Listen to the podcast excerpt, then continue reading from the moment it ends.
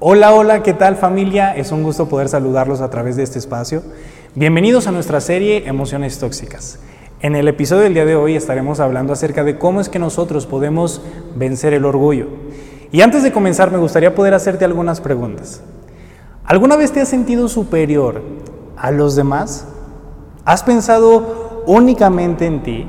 ¿Has sido víctima tal vez de alguien que por tu color de piel o por tu trasfondo te ha menospreciado? Sin lugar a dudas, muchos de nosotros hemos caído en la trampa de caer en una actitud de orgullo y de soberbia. Y este es precisamente uno de los grandes obstáculos que nos impide acercarnos a Dios.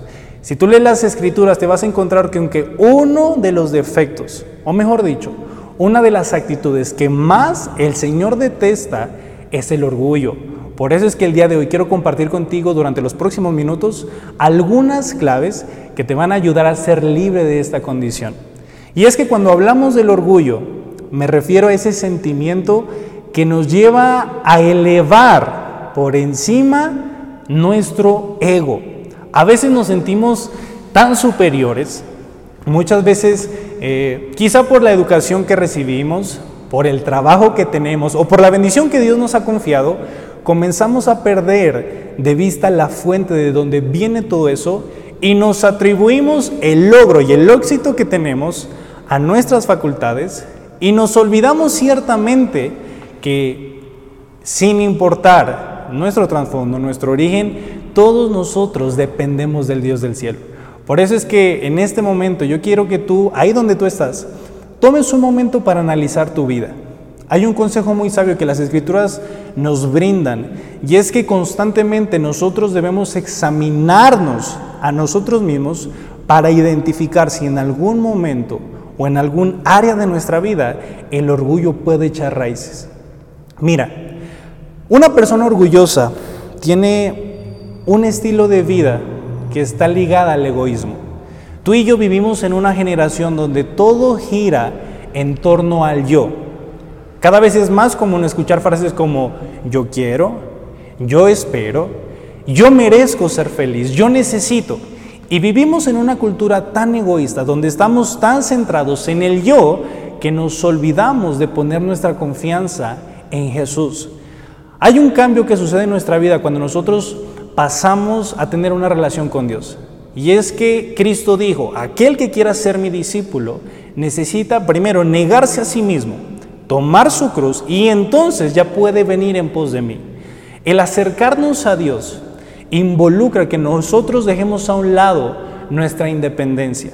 Y es que en mayor o en menor grado, dentro de cada uno de nosotros existe un grado de orgullo. Por eso es que somos autosuficientes, por eso es que muchas veces eh, somos tan perfeccionistas, buscamos que las cosas salgan a la manera en que queremos y sentimos ese deseo de competir con la gente a nuestro alrededor. Queremos probarle a los demás que nosotros tenemos la última palabra y caemos en la trampa que nos lleva al quebrantamiento. Amigo, yo quiero que en este momento, ahí donde tú estás escuchando este audio, eh, prestes atención a uno de los fragmentos que comparte Salomón con nosotros en el libro de Proverbios. Salomón escribe y él nos enseña siete cosas que Dios detesta en gran manera. Estas son las cosas que nosotros debemos eliminar de nuestra vida. Y quiero que prestes atención al orden en el cual el rey de Israel relata eh, esta descripción. Dice la palabra de Dios en el libro de Proverbios, capítulo 6, lo siguiente. Hay seis cosas que el Señor odia. No, son siete las que detesta. Número uno, los ojos arrogantes, la lengua mentirosa, y las manos que matan al inocente. Mucha atención. Según lo que nosotros acabamos de leer, nos damos cuenta, escucha, que el pecado que más Dios detesta es el del orgullo. Cuando Salomón comienza a escribir, él pone en primer orden los ojos arrogantes. En otras palabras, la soberbia, la altanería, el ser prepotentes, el nosotros creer que tenemos la última palabra, el sentirnos la última coca del desierto, esas son manifestaciones que nos pueden llevar al quebrantamiento. Cada vez que tú ves a una persona orgullosa, tú sabes con certeza que si no cambia su manera de comportarse, ese individuo está listo para ser quebrantado. A veces en nuestra, en nuestra autosuficiencia, a veces eh, por poner nuestra confianza en nuestras habilidades, en nuestros talentos, comenzamos a creer que no necesitamos de Dios en nuestra vida. Y es ahí, escucha, donde el Señor tiene que intervenir y Él utiliza medios para quebrantarnos. Cuando una persona está quebrada, cuando alguien está quizá en el punto más bajo de su vida, entonces en medio de la crisis es donde ese hombre o esa mujer está listo para tener un encuentro con Dios. Por eso es que muchas veces el Señor utiliza tratos en nuestra economía, el Señor eh, trata en nuestra salud. Dios permite que pasemos por un momento complicado, por una crisis, por un problema en nuestra familia. Algo que está por encima de nuestra capacidad, un problema que nos rebasa, porque es ahí donde el orgullo comienza a perder poder en nuestra vida. Así que amigo, no maldigas la crisis que tal vez puedes estar atravesando en este momento, porque esa puede ser el medio que Dios está utilizando para quebrarte porque la Biblia dice que Él no desprecia a aquel que tiene un corazón humilde y contrito. Recuerda que la, la arrogancia, la soberbia, la prepotencia, todos estos son condicionantes que no nos permiten disfrutar de una buena relación con Dios. Ahora, acá surge una pregunta que es muy interesante. Mira lo que dice Proverbios, capítulo número 16, en el versículo número 5. Una vez más, escribe Salomón y enseña lo siguiente. El Señor detesta a los orgullosos y ciertamente ellos recibirán su castigo. Por eso es que cuando tú ves que una persona se siente superior a los demás, cuando tú ves a alguien, hasta en su manera de hablar, el cómo trata a los demás de una manera despectiva, alguien que es eh, burlón, alguien burlesco, tú puedes saber que esa persona va camino a ser quebrantado. Hoy yo quiero evitarte esa pena y quiero ayudarte a desarrollar una virtud que es muy importante. Quizá tú te preguntes, bueno, ¿cuál es el antídoto para el orgullo? ¿Cuáles son eh, la solución para dejar a un lado esa actitud de nuestra vida? Mira, primeramente, te voy a dar una radiografía de lo que es ser una persona orgullosa. Tú puedes saber que el orgullo está presente en la vida de una persona, número uno, porque él o ella son autosuficientes. Es decir, yo no necesito a nadie, yo sé cómo resolver esto, yo sé cómo salir adelante, es alguien que por naturaleza le cuesta mucho trabajo el poder trabajar en equipo. Además, escucha, cuando el orgullo está presente, nos volvemos en personas egoístas. Yo te decía hace unos minutos que vivimos en una generación donde la Biblia enseña que los últimos tiempos, escucha, vendrán días peligrosos. Y Pablo da una lista y dice, van a encontrarse con personas que son amadoras de sí mismas. Eso significa personas egoístas. Hoy la gran mayoría de, líderes, eh, individuos que nos rodean, tú puedes saber con certeza que el orgullo está presente porque solamente la gente busca satisfacer sus necesidades, pero no nos interesamos por cómo le está pasando a los demás. Ahora, la tercera marca de una persona orgullosa es una actitud muy competitiva. El que es orgulloso siempre busca, escucha, que todos los demás lo reconozcan. Son gente que aman los aplausos, que buscan siempre ser el centro de atención y que se frustran si no logran tener esa eh, actitud por parte de los demás. Además, el orgullo nos hace ser rencorosos. ¿Qué trabajo le cuesta a alguien que está siendo víctima del orgullo el poder humillarse, el poder hablar con los demás y el decirle, oye, ¿sabes qué? tienes razón, discúlpame, me equivoqué, perdóname. Nunca tú verás que alguien con orgullo tome esa actitud ante la vida. Amigo, hoy es una buena oportunidad para que tú te analices. Quizá en este momento tú te identificas con algo de lo que hemos estado hablando. Y es que Dios quiere librarte de un quebrantamiento.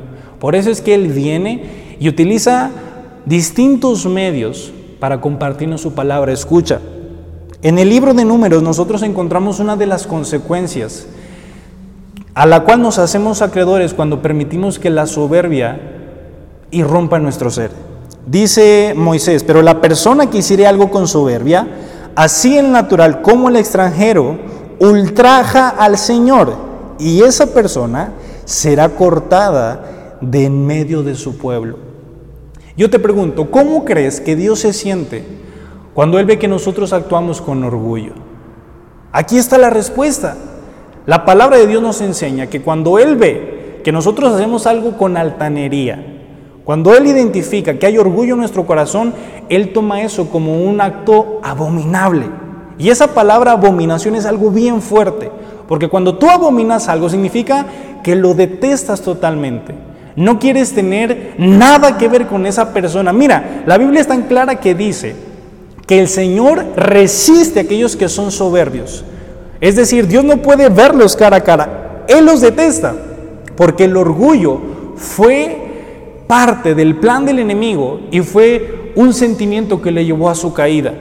Antes de la arrogancia viene ese, ese deseo de querer sobresalir, el querer demostrar que nosotros somos, no, seamos sinceros, todos nosotros somos seres humanos. Necesitamos poner los pies en la tierra. Por eso la Biblia nos enseña a caminar en humildad. Recuerda que Dios detesta la soberbia, pero que Él está cercano con aquellos que tienen un corazón humilde. Hay una virtud que nosotros debemos buscar desarrollar en nuestra vida espiritual a partir del día de hoy. Y esa virtud es precisamente la humildad. Mira lo que dice el libro eh, de Santiago. Santiago habla acerca de aquellas personas que viven separadas de Dios. Y dice el escritor, sin embargo, Él nos da aún más gracia para que hagamos frente a esos malos deseos. Como dicen las escrituras, Dios se opone a los orgullosos, pero Él muestra su favor a los humildes. ¿Recuerda la enseñanza de Jesús? El que se enaltece a sí mismo será humillado, pero el que se humilla será enaltecido. Es decir, si tú anhelas verdaderamente poder alcanzar una posición de honor, si tú quieres ser reconocido, si tú anhelas alcanzar éxito, recuerda que el camino no comienza hacia arriba, el camino hacia el éxito comienza hacia abajo, en humildad, en rendición, en tener un corazón humilde, el, mostrarte siempre dispuesto a aprender. A veces creemos que ya lo sabemos todo, que no hay nada que Dios nos pueda enseñar, creemos que nadie más podemos recibir. No, para nosotros poder crecer es necesario siempre tener un espíritu enseñable, el dejarnos moldear, el siempre tener una figura a la cual seguir, alguien de quien nosotros podemos aprender. Ese era el sentir que había en Jesús. Por eso dice la Biblia, que hay en ustedes ese mismo sentir que hubo en Cristo Jesús. Él no estimó quedarse como Dios en el cielo. Díselo la palabra de Dios en el libro de Filipenses, que Él vino a esta tierra que Él se humilló, se rebajó a la posición de un ser humano y todavía Él nos enseñó a servir siempre. Tú ves eh, historias donde Jesús lavaba los pies de sus discípulos, el cómo Él siempre se ponía a disposición de la gente. ¿Por qué? Porque Él entendía que la humildad y el servicio son las claves para poder tener una vida exitosa. Quizá en este momento tú te encuentras lidiando con esta condición. Y es que el orgullo es algo difícil de reconocer. Nos cuesta trabajo asumirlo, pero ciertamente yo te puedo asegurar que todos nosotros, en mayor o en menor escala, podemos ser víctimas de este sentimiento. Por favor, no permitas que hecho ese, eso eche raíces en su interior. Dios nos libre literalmente de poder caer en esa trampa, porque cuando una persona comienza a perder el piso es difícil, si no es a través de un quebrantamiento, que él o ella puedan volver eh, a esa posición de humildad. Ahora, Juan 15:5 me encanta porque habla acerca de la actitud que había en Jesús. Yo sé que Jesús es sin lugar a dudas uno de los personajes más importantes que ha existido y va a existir a lo largo de toda la historia. Y es que uno de los secretos que Jesús tenía y que lo llevó a ser reconocido como uno de los líderes más prominentes fue su total dependencia del Padre. Jesús era tan humilde que él dijo, ciertamente yo soy la vid y ustedes son las ramas. Los que permanecen en mí y yo en ellos producirán mucho fruto. Escucha, porque separados de mí no pueden hacer nada. Hay otro versículo donde Jesús dice, yo no hago nada sino lo que veo a mi Padre hacer. Él estaba tan conectado con su fuente, él era tan dependiente de Dios, que él dijo, ¿sabes qué? Todo lo que yo hago, todo lo que yo obtengo, todo lo que soy, se lo debo al Dios del cielo. Y esa es una marca de una persona humilde. Quizá en este momento tú te preguntes, oye, ¿qué yo puedo hacer o cómo puedo ser libre del orgullo? Es cierto, me considero una persona independiente, eh, a veces he menospreciado a los demás, tengo el ego por el cielo. ¿Qué puedo hacer hoy para comenzar a ser libre de esa condición? Mira, la cura para el orgullo se llama humildad. Una persona humilde, esa palabra humildad, si tú la analizas en el original, proviene de humus y humus está conectado con tierra. Es decir, que una persona humilde es alguien que reconoce que vino de la tierra. Amigo, tú y yo somos seres humanos, no somos Dios, no somos eh, la persona más importante, somos hombres carnales que tenemos fallas, que tenemos defectos, que estamos en proceso de ser transformados, pero que ciertamente necesitamos poner los pies sobre la tierra. Escucha, no te digo que tú te creas la persona más insignificante del mundo. Creo que nosotros como hijos de Dios necesitamos alcanzar ese punto de equilibrio donde tengamos una autoestima saludable sin caer en los excesos. Porque existen los dos polos. Hay personas que literalmente eh, comparan la humildad con sobajarse, con humillarse en exceso, se denigran, se restan valor, pero también existen aquellos que tienen la autoestima tan alta que creen que nadie es merecedor de ellos. Escucha, Romanos 12, esa es la clave para tener y para darnos el valor que Dios quiere que tengamos. Pablo nos da un consejo y como un líder espiritual este hombre nos enseña lo siguiente, dice, basado en el privilegio y la autoridad que Dios me ha dado, les advierto a cada uno de ustedes lo siguiente, ninguno se crea mejor de lo que realmente es. Sean realistas al evaluarse a ustedes mismos y háganlo según la medida de fe que Dios les ha dado. Esa es la clave para poder vencer el orgullo. Es necesario que el día de hoy nosotros pongamos nuestros pies en la tierra, que por un momento dejemos a un lado el orgullo, la soberbia, la altanería con la que nos hemos conducido y que sigamos este consejo. Yo no te digo que te humilles, que te rebajes, que te sobajes, no, ciertamente tú eres una persona valiosa, tú eres un hijo de Dios y como tal tienes derecho a tener una autoestima saludable, pero no cometas el error de permitir que la bendición de Dios se te suba a la cabeza. Recuerda, mira, qué bonito es poder conocer a alguien y conforme pase el tiempo tú digas, oye, esa persona ha crecido, pero no ha cambiado. Te lo voy a repetir. Nosotros debemos crecer, pero no cambiar. Eso significa mantener siempre la misma humildad con la que nos hemos conducido desde el comienzo. Amigo, Quiero que tengas esta semilla en tu corazón. El orgullo es uno de los elementos que llevan a los hombres a la destrucción. El Señor detesta la soberbia, la arrogancia, pero Él le da gracia a los humildes. Así que en este momento, si tú te sientes identificado y tú dices, ¿sabes qué es cierto? Yo siento que he perdido los pies eh, del piso, eh, he caído en la trampa de menospreciar a la gente a mi alrededor me he valorado, tengo el ego tan arriba que he caído en ese error de creer que no necesito de Dios, que no necesito de nadie. Si tú eres esa persona en este momento, a mí me gustaría poder guiarte en una oración. Recuerda que cada uno de nosotros necesitamos examinarnos a nosotros mismos. Jesús mismo lo dijo, si están separados de mí, es imposible que puedan hacer algo. Necesitamos a Dios en la vida. Necesitamos tener una fuente y tener una autoridad que nos guíe, que nos aconseje, que nos corrija en el caso de ser necesario. Cuando tú te humillas, entonces estás listo para ser promovido. Así que ahí donde tú estás en este momento, donde quiera que estés escuchando este audio, ¿qué te parece si oramos juntos? Si puedes cerrar tus ojos sería excelente y si no, solamente repite estas palabras conmigo. Dilo no solamente con tu mente ni con tu, con tu boca, Dilo que salga de tu corazón. Di conmigo, Padre Celestial, en este momento te pido perdón por haber dado lugar al orgullo, a la soberbia y a la arrogancia en mi vida. Hoy reconozco que no puedo hacer nada si no es a través de ti. Perdóname por haber caído en la trampa del orgullo, Y en este momento yo renuncio a toda mentalidad de autosuficiencia, de independencia, toda mentalidad de prepotencia. Te pido que la quites de mi corazón.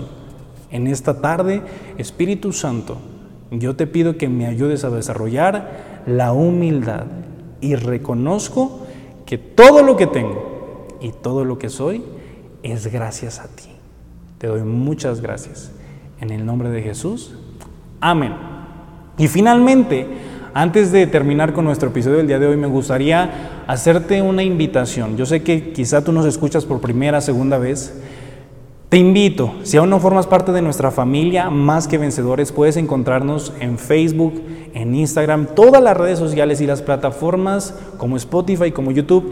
Vas a encontrar siempre una palabra de bendición para ti. Así que te invito a que terminando este video vayas para allá, corras, te suscribas y si necesitas eh, alguna oración o en algo podemos ayudarte, por favor, escríbenos un mensaje. Hay alguien que está esperando por ti. Gracias por haber tomado este tiempo de tu vida. Espero que este mensaje haya sido de bendición para ti y recuerda que juntos somos más que vencedores.